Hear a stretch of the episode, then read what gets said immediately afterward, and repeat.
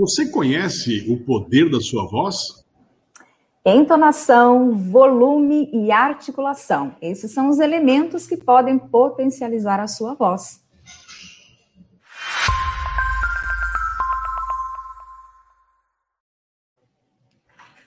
Muito bem, você está aqui nos canais da G7 e do Sou Negócios do YouTube, nesse quadro que é o Carreira e Mercado, onde a gente aborda é, temas importantes, né, que envolvem a sua carreira. E hoje um tema super importante, né?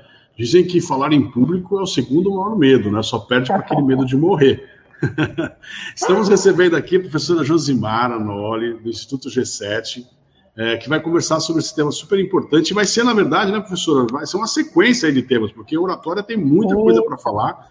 E hoje a gente vai falar de poder da voz. Então se liga aí, se inscreva no canal, já avisa o povo, senta, pega a pipoca, começa a comer e presta atenção que está na hora do almoço. Bora lá.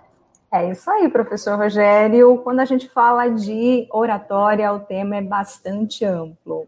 É obrigada mais uma vez pela oportunidade. E hoje a gente vai falar de uma parte da oratória que é a voz. Como o professor já anunciou aí no comecinho do nosso do nosso programa, a voz tem poder, professor, né? A chamado poder da voz. Muitas pesquisas científicas, inclusive, é, nos mostram como que a gente pode trabalhar é, elementos da nossa voz para nos ajudar dentro do nosso desenvolvimento profissional. Hoje, professor, a gente vai trabalhar três elementos fundamentais quando o assunto é voz, a prática, essa arte de falar bem. É, e quando a gente fala voz, né, a gente tem aí dois elementos importantes e que é importante ressaltar que são coisas que têm que ser trabalhadas juntas, né? Eu vou falar de articulação, entonação e volume para melhorar a nossa fala.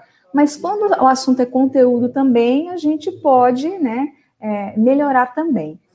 Mas hoje eu vou dar algumas dicas é, de como a gente é, pode melhorar a, a, a, entonação da nossa voz. Por exemplo, professor, você já recebeu uma ligação? Porque a gente tem que pensar assim. Se você está. Vamos pensar um ambiente de trabalho, que você está vendendo um produto ou um serviço, né, e você tem como instrumento de trabalho maior, né, como poder de persuasão e negociação, a sua voz. Correto? Sim, Ninguém te vê. Professora. É Ninguém te vê, mas a pessoa te ouve. Aí você liga para falar com o cliente, né? Eu estou falando de entonação. A entonação é aquela vida que você dá à voz. Bom dia, tudo bem? Estou falando de uma coisa, né? E se eu falar, bom dia, tudo bem? Você não me vê, mas você sente a, a questão da emoção através da minha voz. Então, a entonação, professor, ela é sempre a, a, o elemento que dá vida à nossa voz. A pessoa sente, inclusive, as suas emoções através da entonação. Se você está triste, se você está feliz, a voz, ela deixa transparecer. Por isso que existem muitas pesquisas para entender, muitas vezes até o comportamento do ser humano baseadas é, em sua entonação de voz. Então, essa é uma das dicas, tá? É, a entonação, até, até pensando aqui, né, a professora está falando no, no, caso de ligações telefônicas, onde a gente não tem a pessoa, mas também, né, quando você quer chamar atenção, você muda a entonação também, né, do discurso. A gente vê muito, muito, muitas pessoas usando isso, né, para poder chamar um pouco mais atenção para algum ponto daquilo que você está é, comunicando. É verdade isso? É, é também um gatilho legal? Quer um exemplo, professor? Você está numa sala de aula, né? O pessoal está ali um pouco disperso. Você está conversando, está num volume normal, de repente você fala assim: gente, eu tenho uma coisa para contar para vocês. Bem baixinho. Você despertou uma curiosidade usando uma, um tom de voz, né? Aí a gente já cai numa outra, já num elemento importante que é o volume. Né? Então, se você quer despertar curiosidade em alguém, tenho um segredo para te contar. Opa, silêncio na plateia, que agora ela vai falar. É, não é uma voz que, que, que, que tem a intenção de, de, de, de transmitir um, um, um, movimento de cansaço, de repente, mas ela quer chamar a atenção para alguma coisa. É como, como você conta uma história. Pega uma criança de 5 anos, né? Se você usa uma entonação linear com ela, olha, era uma vez um lobo mau que não se dava muito bem ali com as criancinhas, né? E sequestrou lá Chapeuzinho Vermelho. A criança, né, em 30 segundos, ela está totalmente dispersa. Agora, se você fala, olha, era uma vez, né, e aí você vai dando vida. Eu sempre utilizo esse exemplo em sala de aula, porque eu sei que muitos alunos, né, tem aí, da pós-graduação principalmente, tem aí os seus filhos pequenininhos, e eles falam, é verdade, né, a gente tem que dar vida. E quando a gente traz isso para o ambiente profissional, professor, é, e quando eu tenho a voz como instrumento de trabalho principal, eu preciso trabalhar essa questão da vida da minha voz. Né? A voz num tom muito linear, ela em algum momento ela vai demonstrar é, é, alguma coisa, nem que você não, não queira aquela demonstração de um cansaço, né? É, de um desânimo, ou de uma falta de interesse, tem tudo isso. Então, por exemplo, aqui a gente tem que trabalhar a imagem e a voz. Percebam que conforme eu faço a entonação de voz, todo o meu corpo acompanha isso. Né? Só que a pessoa, que, por exemplo, com quem eu estou negociando por telefone, ela não sabe disso. Ela só tem o, o elemento voz. É, então, a, dar vida ao que você está falando.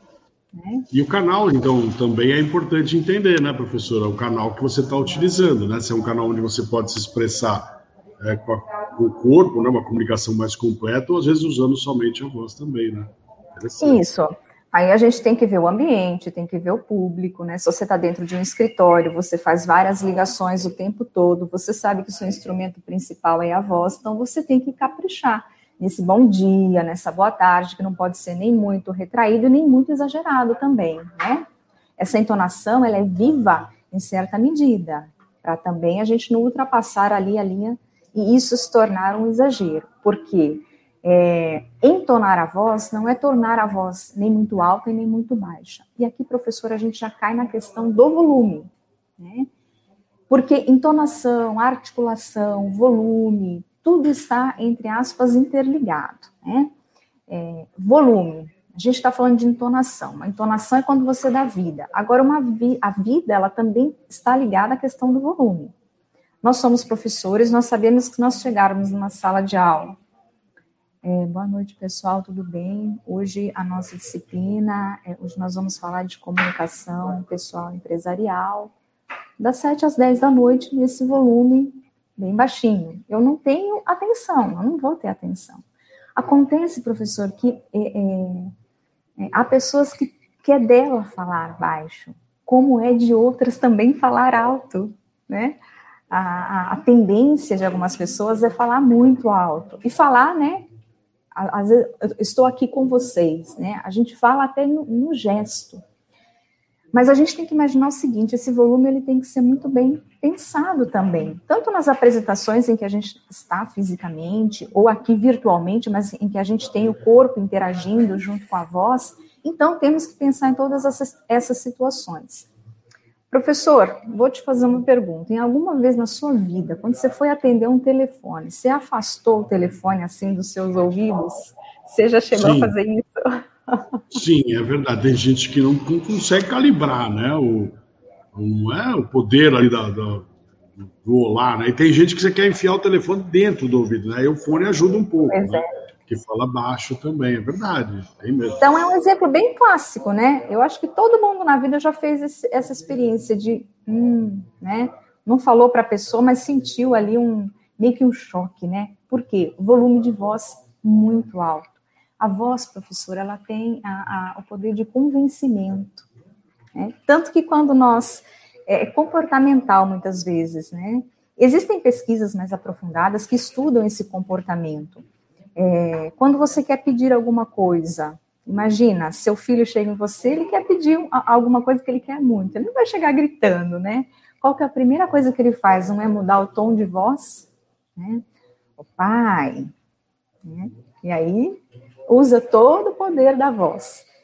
É, então essa vida ela é trabalhada de várias formas e isso tem um resultado muito legal. Se vocês pesquisarem, vocês vão encontrar muitos exemplos dentro do mercado de trabalho de pessoas que são contratadas e depois têm que trabalhar o poder da voz, porque tem esse volume de voz muito baixinho, é, que em muitas situações, isso não quer dizer que a pessoa seja tímida ou que ela seja insegura, mas a voz transmite isso, muitas vezes, né? Um tom de insegurança, um tom de timidez, embora a pessoa não seja. Então, é um, um elemento que a gente trabalha muito dentro da questão da oratória. E fechamos aí, professor, com a questão da articulação. O que é essa palavra? O que, que a gente quer dizer quando a gente fala com palavras articuladas? É você pronunciar de forma agradável as palavras. Nós que moramos mais no interior, tendemos a puxar um pouquinho R, não é, professor? Eu não sei você, mas eu eu nasci no interior. É, Para não sair a, gente... a, porta aqui não é fácil, porta, não. Você tem que... né? É. Por quê, né? Por causa. Não é errado, não, gente, né? De jeito nenhum. Cada região tem o seu sotaque. É, a gente tem que respeitar isso, porque é cultura, é beleza. O que a gente pode melhorar, é, se você trabalha muito com a voz, seria importante. Eu sempre falo nas nossas aulas: é, você já se ouviu falando? Hoje nós temos aí várias ferramentas onde a gente grava as mensagens, envia para as pessoas, você já voltou para ouvir o tom da sua voz, a sua entonação e a sua articulação? Que é essa arte de trabalhar um pouco melhor as palavras, esconder um pouquinho o R. É, é, não porque é errado ou porque é feio, de jeito nenhum, gente, porque melhora, né? Numa, num, num movimento, numa situação em que você trabalha muito com a voz, nós somos professores, imagine, se a gente não trabalhar um pouquinho a nossa ferramenta de trabalho tão importante que é esse diálogo, que é o falar, que é a expressão, nós também é, transmitimos de forma um pouco menos interessante o conteúdo, né? Então, a é, articulação é a arte de trabalhar um pouquinho mais a pronúncia das palavras. Nesse caso que a professora está falando, caberia pensar, então, por exemplo, quando você exagera talvez em algum sotaque, né, seja de qualquer região, né, você acaba é, tirando atenção para o conteúdo que você está passando e, e, e, talvez chamando mais atenção para aquele interlocutor, para o seu sotaque, aí você perde um pouco a comunicação. Pode acontecer isso, no caso, então?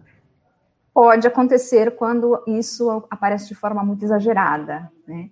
Para quem está acostumado com o sotaque, então, né, a, a, já é normal. Mas é, em determinadas situações, quando a gente é muito forte isso em nós, às vezes a gente chega a chamar a atenção muito mais para a nossa forma de falar do que para o conteúdo que a gente trabalha.